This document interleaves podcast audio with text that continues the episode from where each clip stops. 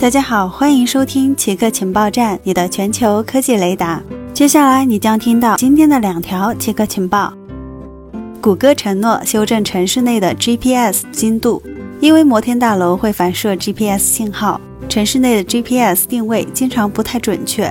谷歌表示，它能修正这个问题，为用户提供更精确的定位。谷歌正在开发一个更新，利用谷歌地图的 3D 建筑物数据去计算建筑物如何干扰 GPS。安卓版本的新 3D 测绘辅助修正模块将修正 GPS 反射。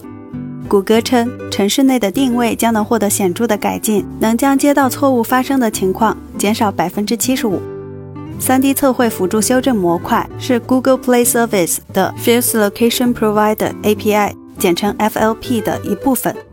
新的定位系统将推送给安卓用户，它能在全世界三千八百五十个城市内工作。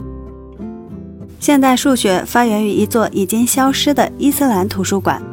几个世纪以前，著名的伊斯兰图书馆 The House of Wisdom 将阿拉伯数字带给了全世界。虽然这座古老的图书馆没有留下任何痕迹，但它掀起的数学革命彻底改变了我们的世界。The House of Wisdom 最早是作为阿巴斯王朝第五代哈里发的私人收藏，而在八世纪后期成立的。在大约三十年后，成为了一座公共学院，将世界各地的科学家吸引到巴格达。图书馆的规模不下于今天的大英图书馆或巴黎国家图书馆，它成为了一个人文和科学研究中心。它是在一千二百五十八年蒙古对巴格达的围攻中毁灭的。